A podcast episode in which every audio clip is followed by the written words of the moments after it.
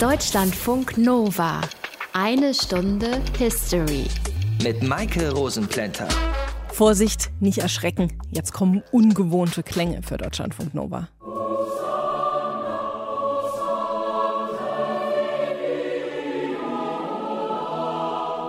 Hört ihr sonst natürlich nie hier, aber in dieser einen Stunde History muss das mal kurz sein, damit wir alle wissen, wovon wir reden. Es geht nämlich heute um die Gründung der Regensburger Dompräbände vor 1045 Jahren.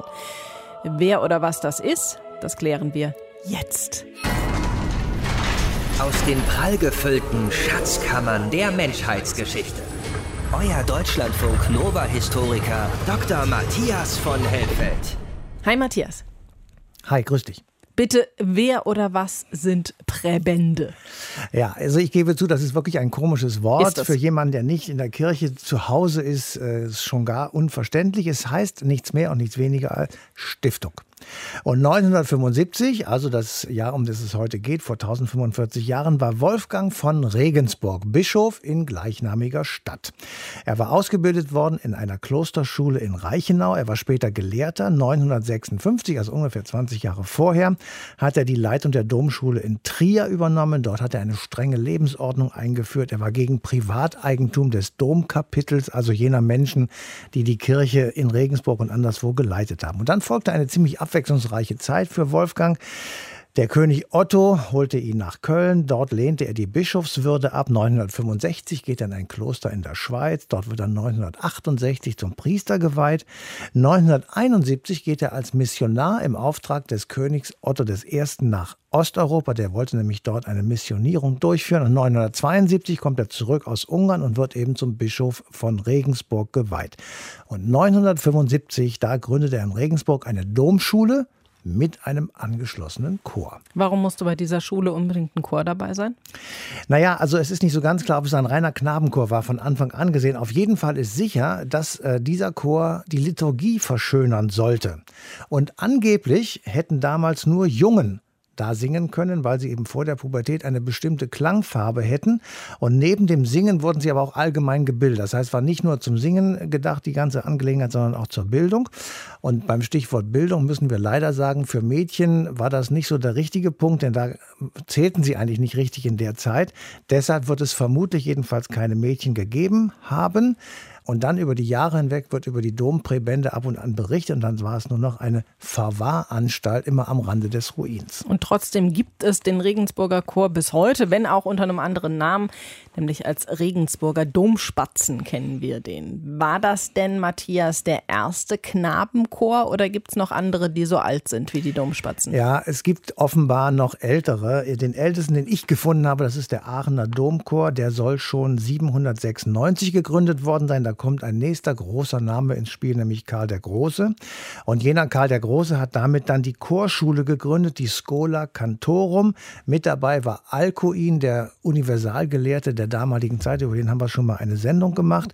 Und damit wäre dann, wenn das alles stimmt, auch der Aachener Chor der älteste weltweit. Und dann gab es natürlich noch die berühmten Thomaner in Leipzig, die wurden 1212 gegründet.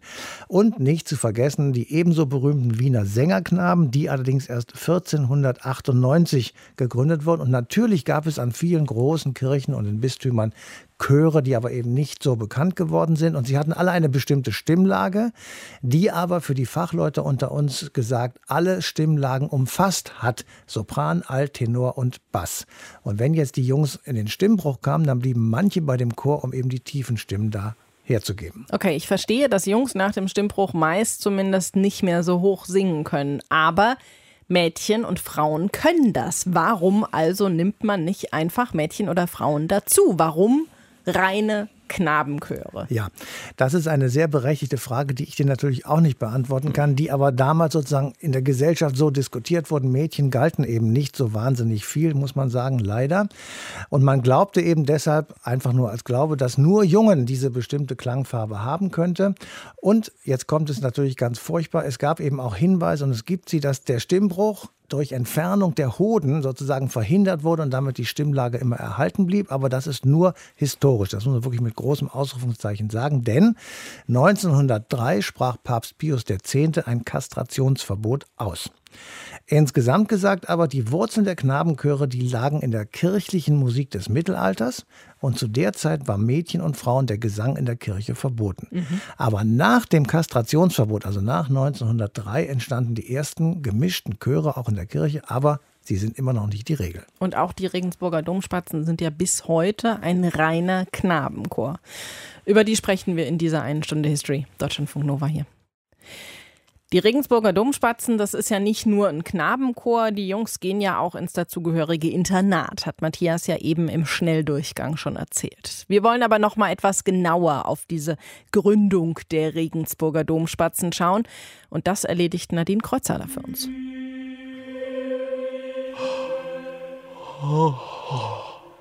Seit Viertel vor fünf bin ich wach. Schon zwei Stunden Unterricht liegen hinter mir. Und jetzt sitze ich hier im Gottesdienst, bevor wir gleich alle gemeinsam unseren Schlafraum putzen müssen. Und dann wieder studieren. Um 10 Uhr Tischgebet und Mittagessen, dann Gesangsunterricht, Studierzeit und nach dem Abendgebet um 8 ist schon wieder Zeit für die Bettruhe. Das Leben der Regensburger Domschüler ist streng getaktet und bestimmt von Einkehr, Gebet, Studium und Gesang. Dazwischen die Mahlzeiten. Uh, bäh, da sind schon wieder Asseln in der Suppe. Oh, mir dreht sich der Magen um. Die Knaben haben oftmals klagt, wie sie unsauber und übel gehalten werden in der Kost. Es seien die Suppen oft nit gesotten, das Kraut ungesalzen und ungeschmalzen, des Fleischs wenig. Sie haben neulich ein Maus in der Speis gefunden, vor ungefähr drei Jahren Spinnweben, bisweil Asseln, Käfer und dergleichen abscheußlich drin funden. Auch sonst ist das Leben kein Zuckerschlecken. Im Winter wird nicht immer geheizt im Speisesaal und die Jungs müssen im Dunkeln sitzen. Nachts teilen sich mehrere Schüler ein Bett. Jeder Bischof ernenne eine Schule in der Stadt und einen weisen Lehrer. So verlangte es Herzog Tassilo III. 771 in der Synode von Neuching, dem ältesten deutschen Schulgesetz. Jeder Bischof musste in seinem Bistum eine eigene Schule für den geistlichen Nachwuchs errichten, Söhne von Adligen meist.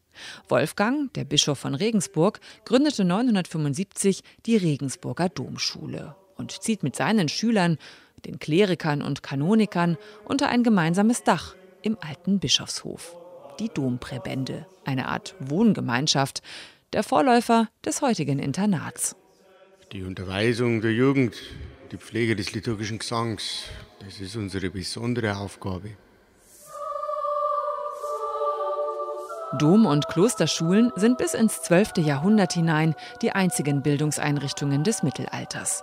Nicht nur Kirchengesang steht auf dem Lehrplan, unterrichtet werden sie auch in Grammatik, Rhetorik, Dialektik, Arithmetik, Geometrie, Musik und Astronomie.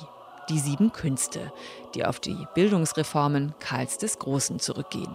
Und damit die Knaben zur Gottesfurcht, Zucht und Ehrbarkeit erzogen, sollen die Lehrer die Knaben in der Schule und im Chor in guter Zucht halten, sie sowohl in Wissenschaften als im Gesänge fleißig unterweisen und die Kirchen mit Fleiß besuchen. Aber die Domschüler konnten auch anders als fromm. Das Bischofsspiel war ein weit verbreiteter Brauch im Mittelalter, einer, der schon mal ausartete in Feiern und Singen auf der Straße. In Regensburg stürmten die verkleideten Domschüler Jahr für Jahr das nahegelegene Kloster und verlangten nach Speis und Trank. Als den Mönchen das 1248 einmal zu bunt wurde und sie Nein sagten, da endete der Ausflug in Gewalt und Chaos. Türen wurden eingetreten, Mönche geschlagen, Vieh aus den Ställen geraubt. Sogar der Papst sah sich veranlasst einzugreifen und erließ ein Jahr später per Bulle ein Verbot. Die Kirche hat im Mittelalter die Macht über die Bildung und über die Musik. Frauen und Mädchen ist es verboten, in der Kirche zu singen. Lange blieben Priester und Mönche deshalb auch beim Gesang unter sich. Was da erklang, waren vertonte Bibeltexte und Gebete, verknüpft mit bestimmten Melodien, ohne Instrumente, einstimmig, gleichförmig. Gregorianische Choräle, benannt nach Papst Gregor I. Im Laufe der Zeit entwickelt sich Mehrstimmigkeit mit höheren Tonlagen. Knaben ersetzen jetzt die fehlenden Frauenstimmen. Bis zum Stimmbruch. Manchmal aber wird hier nachgeholfen. Noch bis Mitte des 19. Jahrhunderts wurden vielerorts Chorknaben mit besonders schönen Stimmen kastriert. Kriege, Könige, Kaiser, Regierungen, Gewalt und Skandale. 1045 Jahre später existieren die Regensburger Dompräbände immer noch als weltberühmter Chor, als Internat, Grundschule und Musikgymnasium. Der Name Regensburger Domspatzen wurde übrigens 1910 zum ersten Mal in Presseberichten verwendet, als der Chor seine erste Auslandsreise machte. Dieses Internat, das gibt es bis heute, genauso wie die Regensburger Domspatzen. Nadine Kreuzhaler hat uns erzählt, warum und wie sie gegründet wurden. Es geht in dieser Einstunde History ja um die Geschichte der Regensburger Domspatzen. Und deshalb spreche ich jetzt mit Bernhard Löffler. Er ist Professor für bayerische Landesgeschichte an der Universität Regensburg. Und er hat sich wissenschaftlich mit dem Thema auseinandergesetzt. Er ist Experte für die Geschichte und die Entstehung des Chorus und der Schule. Hallo, Herr Löffler. Ich grüße Sie. Warum wurde denn 975 mit der Regensburger Domschule ausgerechnet auch noch ein Chor für Jungs mitgegründet? Die Wurzel liegt eigentlich in einer Synode Ende des 8. Jahrhunderts. Da wurde bestimmt, dass jeder Bischof verpflichtet sei, bei seiner Kathedralkirche eine Schule äh, zu errichten. Das ist dann etwas verspätet aufgegriffen worden, 975 von Bischof Wolfgang von Regensburg, der die Abtei St. Emmeram vom Bistum getrennt äh, hat und damit auch die Voraussetzungen für den Unterhalt einer selbstständigen Schule an der Domkirche da in Regensburg gegründet hat. Mit dem Ziel, zum einen Priesternachwuchs auszubilden und zum anderen zur gesanglichen Gestaltung von Gebet, Andacht, Liturgie im Chor beizutragen. Das heißt, welche Aufgaben hatten die Jungs? Das sind so etwas fließende Übergänge von einem durchaus klösterlichen Leben in dieser sogenannten Präbende, die vom Domkapitel getragen wurde. Und die Hauptaufgabe war eigentlich den liturgischen Gesang zu gestalten, also die Gottesdienste zu begleiten, die Hochämter, Totenmessen, das feierliche Chorgebet, das regelmäßig stattfand. Die Schüler waren da in diesen Diensten stark eingespannt.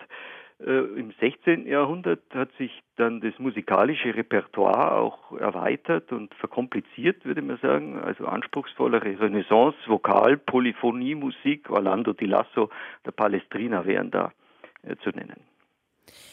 War das Ganze also sowas wie ein Internat für musisch begabte Jungen? Ja und nein, würde ich, äh, würde ich sagen. Also ich hatte ja schon darauf hingewiesen, es ist eben verknüpft mit dieser der Rekrutierung von Priester, äh, Nachwuchs, das verfestigt sich im Laufe des Mittelalters auch institutionell, indem so eine Stiftung gegründet wird und in mittelbarer Folge des Trienter Konzils im 16. Jahrhundert nochmal, da wird eine eigene Präbentisten- und Schulordnung erlassen, 1591, die bestimmt das erste Mal, dass ein eigenes Internat für, wie das hieß, Singknaben gegründet wird. Das waren an 36 Jungen gedacht, für deren Unterhalt Bistum und Domkapitel aufzukommen hatten. Mindestens 13 Jahre sollten die alt sein.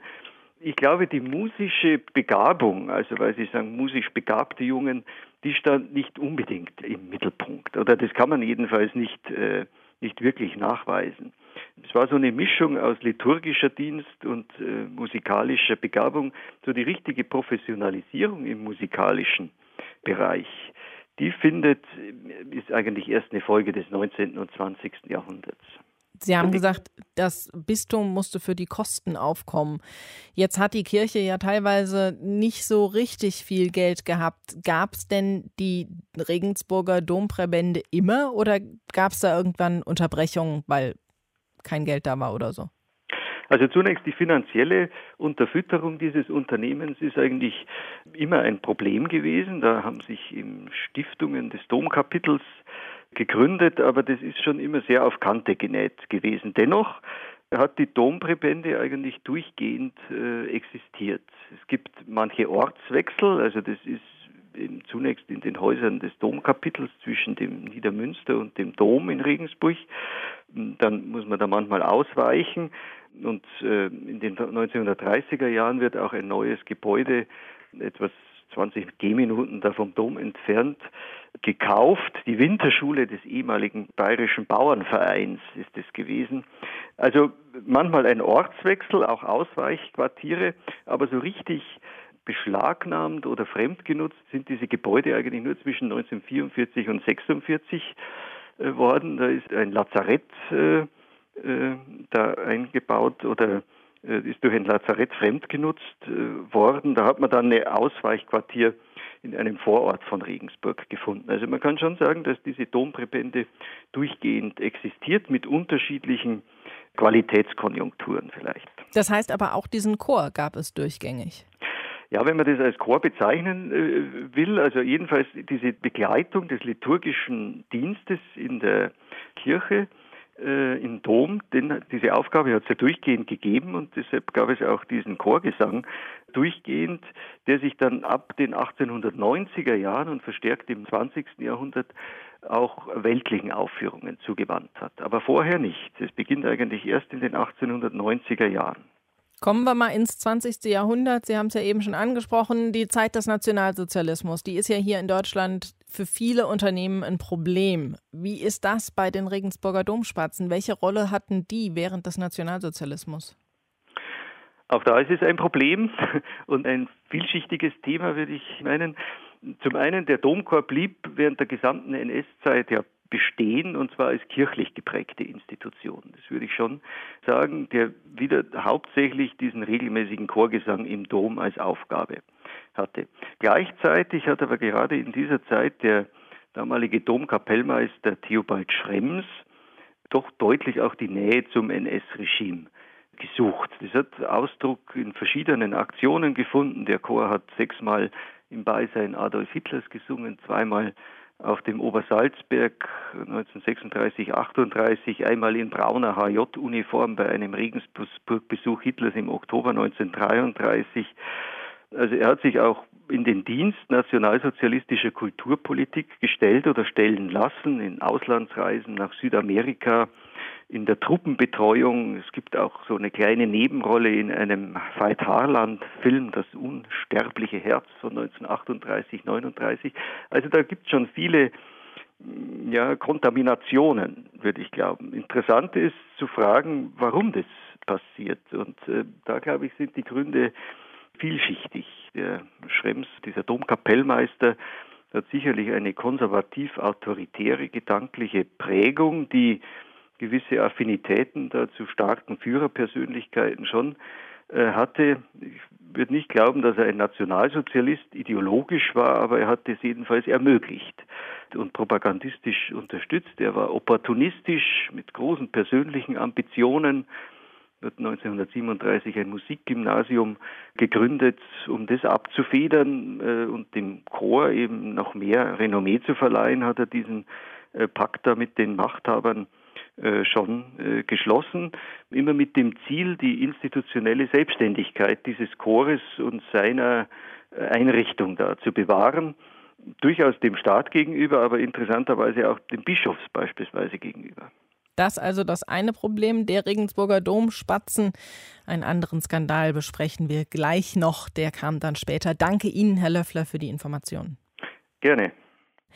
Es gibt so ein Werbevideo von den Domspatzen, wie der Alltag im Internat aussieht. Und da ist alles total toll. Jederzeit seine Freunde treffen, gemeinsam tolle Sachen im Unterricht machen, Fußball spielen, zusammen singen. Sieht so ein bisschen aus wie so ein ewig langes Feriencamp und man bekommt sofort Lust, irgendwie wieder Kind und männlich zu werden. Dass es aber lange nicht so toll war bei den Regensburger Domspatzen, das kam Anfang 2010 raus. Matthias, da wurde nämlich bekannt, dass es zu sexuellen Übergriffen und auch zu körperlichen Misshandlungen gekommen ist durch die Leitung des Chors. Ja, und vor allem kam heraus, dass das eben nicht nur Einzelfälle gewesen sind, dass jemandem mal in Anführungsstrichen die Hand ausgerutscht ist, sondern dass es eben systematische sexuelle Übergriffe in der Regensburger Diözese gegeben hat und das nicht erst seit kurzem.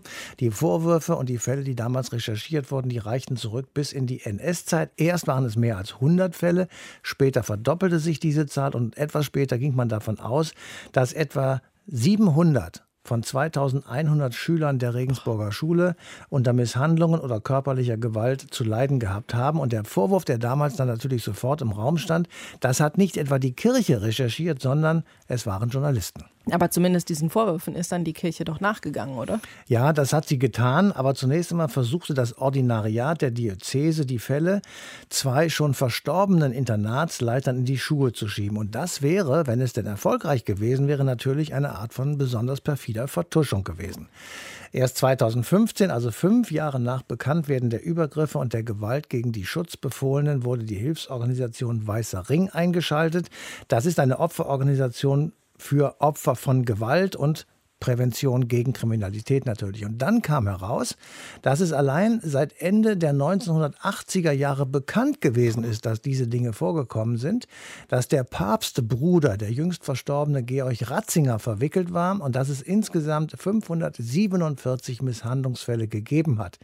Die meisten waren Opfer von körperlicher Gewalt und 15 Prozent davon etwa erlitten sexuelle Gewalt, manche auch beides. Georg Ratzinger sagte, Ohrfeigen seien damals, Zitat, nicht nur bei den Domspatzen, sondern in allen Erziehungsbereichen wie auch in den Familien üblich, Zitat Ende gewesen. Selbst wenn das stimmen sollte, das muss man schon sagen, dann entschuldigt ihn das nicht. Der frühere und im Sommer eben vor kurzem gestorbene Domkapellmeister Ratzinger wird als, Zitat, expressiver Gewalttäter in diesen Unterlagen dann beschrieben. Das stimmt, das entschuldigt tatsächlich gar nichts. Danke dir für die Zusammenfassung. Und wir werden auch gleich noch ein bisschen genauer auf diesen Missbrauchsskandal schauen in dieser einen Stunde History. Ich hatte ja eben schon angekündigt, dass wir über den Skandal bei den Regensburger Domspatzen noch ein bisschen intensiver sprechen. Und zwar mit einem derjenigen, die die Missbrauchsfälle öffentlich gemacht haben. Franz Wittenbrink ist ehemaliger Domspatz und hat danach als Regisseur, Komponist und Dirigent gearbeitet. Und zwar unter anderem war er musikalischer Leiter am Deutschen Schauspielhaus in Hamburg. Hallo, Herr Wittenbrink. Hallo, Frau Rosenplenter. Einen schönen guten Tag. Wann waren Sie denn bei den Regensburger Domspatzen? Ja, da war ich zehn Jahre alt, also 1958 und geblieben bin ich bis zum Abitur, also 67, um pünktlich 68 an der Uni zu sein. Hm. Waren Sie denn selbst von den Missbrauchsfällen betroffen oder wie haben Sie davon was mitbekommen? Also äh, betroffen, jein. Also es gab sozusagen, es gibt ja zwei Phänomene bei den Domspatzen. Eine sehr hohe äh, gewalttätige und auch doch eher sexualisierte Erziehung von Seiten der Präfekten und den tatsächlichen Missbrauch. Also wenn man äh, sozusagen mit den Präfekten oder dem Internatsdirektor in seinem Bett verschwunden ist. Das waren die Minderheiten, eine sehr große Anzahl, hunderte von äh, wirklich äh, sexualisierten Gewalttaten sind ja auch dokumentiert. Und ich habe eigentlich so nach drei, vier Monaten als Anfänger, vor allem ich als Norddeutscher in Bayern, habe ich mich natürlich erstmal ganz fürchterlich fremd gefühlt.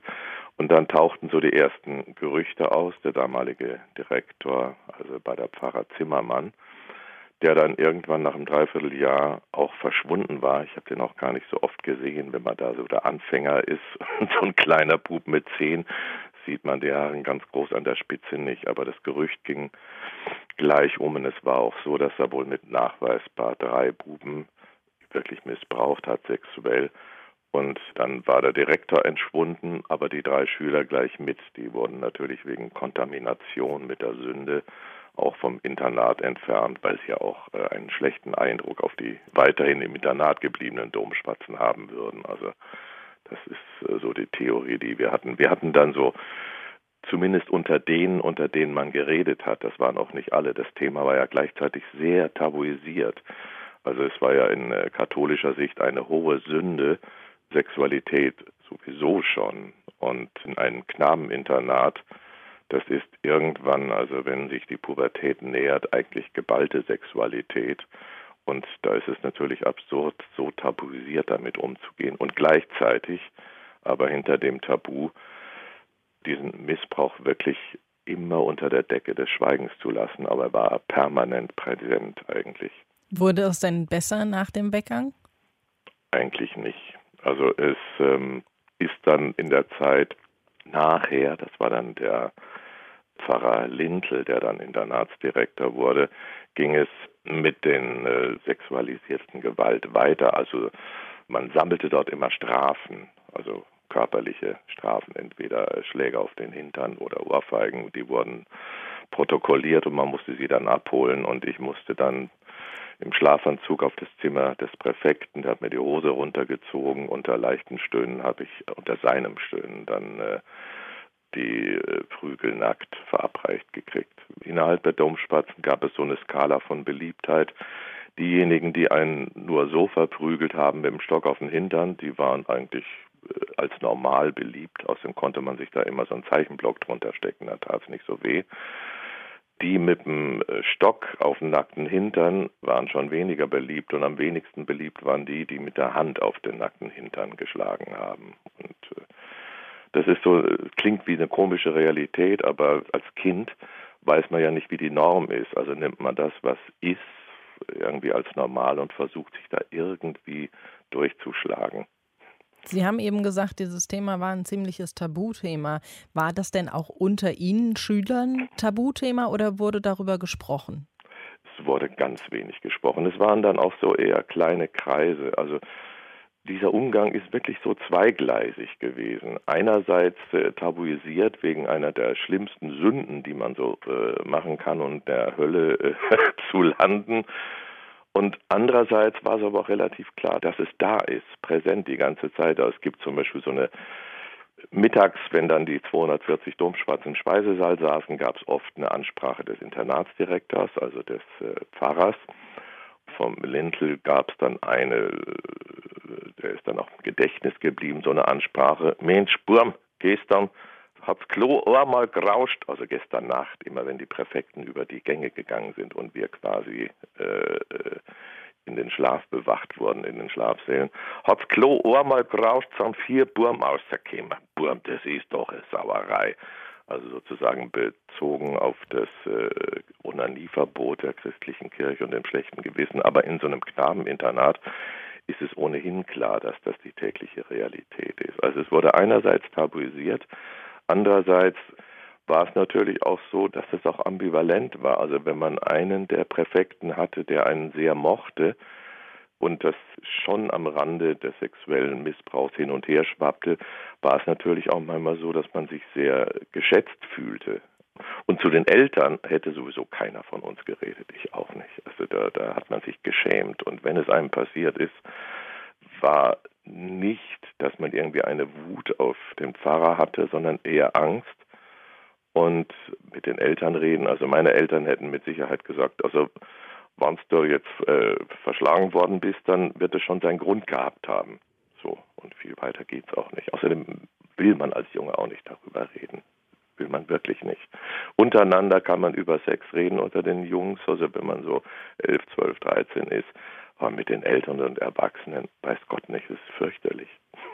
Sagt Franz Wittenbrink. Er war früher selbst bei den Regensburger Domspatzen und hat den Missbrauchsskandal mit öffentlich gemacht. Danke Ihnen für dieses Gespräch. Dankeschön, ebenfalls. Kindesmissbrauch ist meiner Ansicht nach ein unverzeihliches Vergehen, eine Todsünde, wenn man in den Worten der Kirche sprechen will. Und trotzdem hat es ausgerechnet da unheimlich viele Fälle von Missbrauch gegeben. Meine Kollegin Christiane Florin arbeitet beim Deutschlandfunk und hat sich viel mit dem Thema Missbrauch durch und in der katholischen Kirche beschäftigt. Hallo Christiane. Hallo. Wie konnte es denn überhaupt passieren, dass in diesen letzten Jahrzehnten so viele Kinder in der katholischen Kirche missbraucht wurden? Gibt es da irgendwie bestimmte Strukturen, die dazu verleiten? Dass es passiert ist, das war schon lange bekannt. Ich habe mich mit dem Thema ja intensiv beschäftigt und war erstaunt, wie viele Zeitschriftenartikel es dazu schon gab aus den 80er, 90er, 2000er Jahren.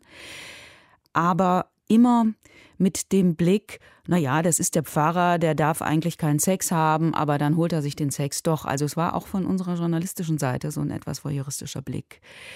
Wirklich zum großen Thema geworden ist es dann 2010, als der Jesuitenpater Klaus Mertes öffentlich gemacht hat, dass an seiner Schule, der war ja Schulleiter in Berlin am Canisius-Kolleg, dass es an seiner Schule viele Fälle von sexualisierter Gewalt gegeben hat. Und das hatte eine solche Wucht, glaube ich, diese Veröffentlichung, weil das jemand von innen war, eben ein Geistlicher, ein Priester, einer, der der Organisation der Täter angehörte, wie Klaus Mertes auch selber sagt. Und 2010 war die offizielle Reaktion der katholischen Kirche in Deutschland, ja, das sind bedauerliche Einzelfälle, das ist lange her, so hat damals auch der Vorsitzende der Bischofskonferenz gesprochen. Und erst acht Jahre später war es möglich, über Strukturen zu sprechen. Du hast ja nach Strukturen gefragt. Also man muss erst mal erklären, was dieses Heikle an den Strukturen ist. Ne? Dass, dass man sagt, das hat etwas mit dem kirchlichen, mit dem katholischen System zu tun. Und dann 2018 wurde eine große Studie veröffentlicht, die sogenannte MHG-Studie Studie und die benennt einige systemische Faktoren, die Missbrauch, ich will nicht sagen ermöglichen, aber die, die Taten und die Vertuschung begünstigt und erleichtert haben. Das und was ist, waren das? Ja, das sind die Machtverhältnisse. Also ein Priester ist in diesem System katholische Kirche ein mächtiger Mann. Der handelt in Stellvertretung Christi, der hat eine unhinterfragbare Autorität die er ausspielen kann gegenüber einem Kind, gegenüber einem Jugendlichen, aber natürlich auch gegenüber Eltern. Wenn das Kind mal zu Hause was sagt, dann wurde eher dem Priester geglaubt als den Eltern. Das ist der eine Punkt. Damit zusammenhängt das Männerbündische. Es gibt einen ausgeprägten Chorgeist. Priester halten zusammen. Das hat auch schon was mit der Ausbildung zu tun, mit der Auslese ja auch. Ne? Das Gefühl des Auserwähltseins, das verbindet alle. Ein weiterer Punkt äh, ist die verquere Sexualmoral. Die gilt für alle Gläubigen eigentlich. Ne? Sexualität gibt es nur in der Ehe. Es ist auch eher was, worüber man nicht so gerne spricht, eher was Unanständiges, was also dauernd reguliert werden muss. Und Priester legen ein Gelübde ab, ein Keuschheitsversprechen. Und das bedeutet, wenn die einmal das versprochen haben, dann können die ihr ganzes Leben lang auf Sexualität verzichten. So ist die Theorie, die Praxis ist natürlich eine andere. Also da sind verschiedene Dinge, die zusammenwirken. Und äh, über das Strukturelle hinaus ist natürlich auch immer noch das Persönliche wichtig. Also damit Taten begangen werden können und auch vertuscht werden können, sind die systemischen Faktoren das eine, die Persönlichkeiten natürlich das andere. Sind denn jetzt alle Fälle aufgearbeitet? Aufgearbeitet ist eigentlich noch so gut wie gar nichts.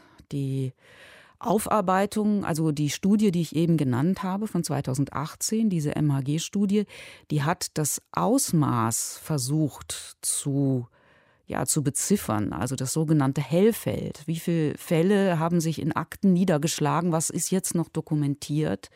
Aber das sagt ja noch nichts über die einzelnen Geschichten aus. Es sagt vor allem auch noch gar nichts darüber aus, wer hätte etwas wissen können von den Vorgesetzten, wer hätte etwas tun können und hat aber nichts getan. Das bedeutet ja Aufarbeitung, dass man jedem einzelnen Fall nachgeht.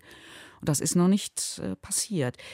Die äh, katholische Kirche hat erst vor wenigen Wochen mit dem Missbrauchsbeauftragten der Bundesregierung eine Vereinbarung unterzeichnet zur Aufarbeitung. Das Interessante ist aber, dass es keine von der Kirche unabhängige Kommission geben wird, die das aufarbeitet, sondern dass in dieser Vereinbarung mit dem Missbrauchsbeauftragten der Bundesregierung steht, die Ortsbischöfe haben eigentlich das Heft in der Hand. Die sind die Verantwortlichen. Die berufen Leute in diese Aufarbeitungskommissionen. Die entscheiden auch über die Akten, entscheiden über die Publikation. Insofern Aufarbeitung nein. Und eine interessante Rolle, wichtige Rolle spielen auch die Orden. Die haben erst Ende August, also auch erst vor kurzer Zeit, das Ergebnis einer Befragung vorgelegt, wie viele Fälle es eigentlich in den Orden gab. Und man muss sich ja vorstellen, Orden hatten viele Internate, viele Heime, viele Schulen, also viele Möglichkeiten, an Kinder und Jugendliche ranzukommen. Und da sind eben erst jetzt sehr ja, anzweifelbare Zahlen vorgelegt worden. Also da hat die Aufarbeitung auch noch nicht begonnen. Irgendwie hört sich das für mich so an, als würde die katholische Kirche dieses Thema überhaupt nicht so ernst nehmen und vor allem sich auch überhaupt nicht darum kümmern, dass es aufgearbeitet wird und dass es auch nicht wieder passiert. Ja, sie nimmt das Thema insofern ernst, als die leitenden Kirchenmänner schon erkennen, dass das für die Institution eine große Bedrohung ist. Das, insofern nimmt sie es ernst. Nicht ernst genommen wurden und ich würde auch sagen, doch werden die Betroffenen, die Opfer. Die müssen also um das eigentlich Selbstverständliche kämpfen. Na, seit mittlerweile zehn Jahren steht das Thema Entschädigung auf der Agenda. Seit mittlerweile zehn Jahren gibt es die Forderung, dass unabhängig aufgearbeitet und aufgeklärt wird, dass nicht die Institution sich selber aufarbeitet, die Institution der Täter wirklich eigentlich selbstverständliche Forderungen, die aber noch immer nicht durchgesetzt sind. Und meiner Ansicht nach Also ernst genommen, ja, aber eben nicht in dem Sinne, dass man sagt, was wäre jetzt das Beste, um den Betroffenen, denn um die geht es ja erstmal, um denen Gerechtigkeit widerfahren zu lassen. Das ist nicht die allererste Frage, sondern es ging auch sofort wieder darum, Glaubwürdigkeit für die Institution herzustellen und all diese Dinge. Ne? Ähm, das ist meiner Ansicht nach genau das falsche Denken. Du hast gesagt, es gab jetzt ein Abkommen mit der Bundesregierung, was geschlossen wurde. Das heißt, der Staat mischt sich da jetzt mit ein. Sollte das der Staat mehr machen, eventuell durch Gesetze, um sowas eben in Zukunft zu verhindern oder eben zumindest die Wahrscheinlichkeit zu minimieren? Es ist ja was dran, wenn gesagt wird, und das sehen wir ja jetzt, wir müssen ja nur unsere eigene Berichterstattung anhören, dass Missbrauch ja, überall vorkommt. In Familien, in Sportvereinen, in staatlichen Schulen, staatlichen Internaten, wo auch immer. Und eben auch in den Kirchen. Nur ich finde, das kann eben keine Ausrede sein, dass sich der Staat sozusagen vor der Verantwortung, die er eigentlich gegenüber den Kirchen hat und gegenüber den Betroffenen hat, drückt. Denn das finde ich ist schon offenkundig. Der Staat lässt die Betroffenen kirchlicher Einrichtungen allein. Ich bin häufig der Frage nachgegangen in vielen Beiträgen, Warum ist es denn eigentlich nicht gelungen, eine unabhängige Aufarbeitung hinzukriegen? Wie zum Beispiel eine Kommission, wie es die in Irland gegeben hat. Ja, da würde man denken, Irland ist ein so katholisches Land, das ist so durchsetzt, äh, Politik ist so von der katholischen Kirche durchsetzt. Warum schaffen die das und in Deutschland nicht? Und da haben wir mit den religionspolitischen Sprechern der Fraktionen gesprochen, die eigentlich eher ausweichend geantwortet haben und die gesagt haben, ja, aber die Kirchen, die tun doch auch so viel Gutes im Sozialbereich, im Bildungsbereich, da können wir nicht auf Konfrontationskurs gehen. Das ist eine Haltung, die ich nicht verstehe. Dass die Kirchen auch Gutes tun, das ist ja unbestritten, nur das hat nichts damit zu tun. Das ist ja kein Freibrief dafür, Straftaten zu decken. Also ich, ich wundere mich schon, dass da zum Beispiel aus dem Bundestag keine Initiative gekommen ist, übrigens auch nicht von laizistischen und, und atheistischen Abgeordneten. Christiane Florin ist Redakteurin beim Deutschlandfunk und hat uns erklärt, warum solche Skandale in der katholischen Kirche warum solche Skandale in der katholischen Kirche überhaupt möglich sind. Danke dir für die Information. Danke auch. Wir sind am Ende dieser eine Stunde History angekommen, Deutschlandfunk Nova hier. Und deshalb ist es Zeit für ein Fazit. Matthias, viele Missbrauchsfälle werden ja tatsächlich nie aufgeklärt, aber bei diesen hier ist das anders. Die Vorwürfe des sexuellen Missbrauchs und der körperlichen Gewalt sind nachweisbar, Täter und Opfer sind bekannt. Sind denn jetzt daraus die richtigen Konsequenzen gezogen worden? Also wenn du mich ganz persönlich fragst, dann habe ich da wirklich meine Bedenken. Ich habe das Gefühl jedenfalls, dass die Kirche nicht richtig aufklären will und eben auch die entsprechenden Konsequenzen tragen will. Vor allem gibt es keine, jedenfalls keine öffentliche Reflexion über das, was eben im Raume steht. Wer hat das tun können? Wo ist all das geschehen? Welche Übergriffe hat es gegeben? Und wie kann man kirchenintern sicherstellen, dass das und zwar sofort aufhört. Wir haben ja heute den Fokus auf die Regensburger Domspatzen gelegt, aber solche Fälle hat es ja in der gesamten katholischen Kirche gegeben, mit ähnlicher Lethargie bei der Aufklärung. Das kann man wohl sagen mit Fug und Recht. 2011 zum Beispiel scheiterte der Kriminologe Christian Pfeiffer bei seinem Bemühen, diesen Skandal wissenschaftlich aufzuarbeiten. Denn er sagte dann öffentlich, die Kirche habe bestimmen wollen, was das Ergebnis seiner Studie sein sollte. Daraufhin hat er natürlich sofort Schluss gemacht. Klar. 2015, also vier Jahre später, gab es dann eine Studie von Instituten aus Mannheim, Heidelberg und Gießen, deshalb kurz MHG-Studie. Die listet 3677 Fälle auf, 1670 Kleriker, die missbraucht haben. Vermutlich ist die Dunkelziffer sehr viel höher. Es gibt natürlich keine Originalakten für die Wissenschaftler, sondern nur ausgefüllte Fragebögen, die waren anonymisiert. Also, wenn die katholische Kirche, und da habe ich mir in Klammern wirklich notiert, die evangelische im Übrigen auch Vertrauen zurückhaben wollen, dann müssen sie tatsächlich man sagt es so schön, rückhaltlos aufklären. Sie müssen die traumatisierten Opfer materiell angemessen entschädigen und sie müssen Kirche insgesamt transparent und überprüfbar machen. Und ich hoffe, dass das wirklich geschieht. Und Sie müssen vor allem eben dafür sorgen, dass es in Zukunft nicht wieder passiert. Das nächste Mal geht es in der Einstunde History um Erdöl im Allgemeinen und im Speziellen um die Gründung der OPEC, der Organisation Erdöl exportierender Länder. Fünf dieser Länder gehören zu den zehn größten Erdölförderern der Welt. Also die haben schon was zu sagen in der Welt. Wie es kam, dass die sich zusammengeschlossen haben, das in der nächsten Eine Stunde History. Bis dahin euch eine schöne Zeit. Macht's gut. Bye bye. Deutschlandfunk Nova. Eine Stunde History. Jeden Montag um 20 Uhr. Mehr auf deutschlandfunknova.de.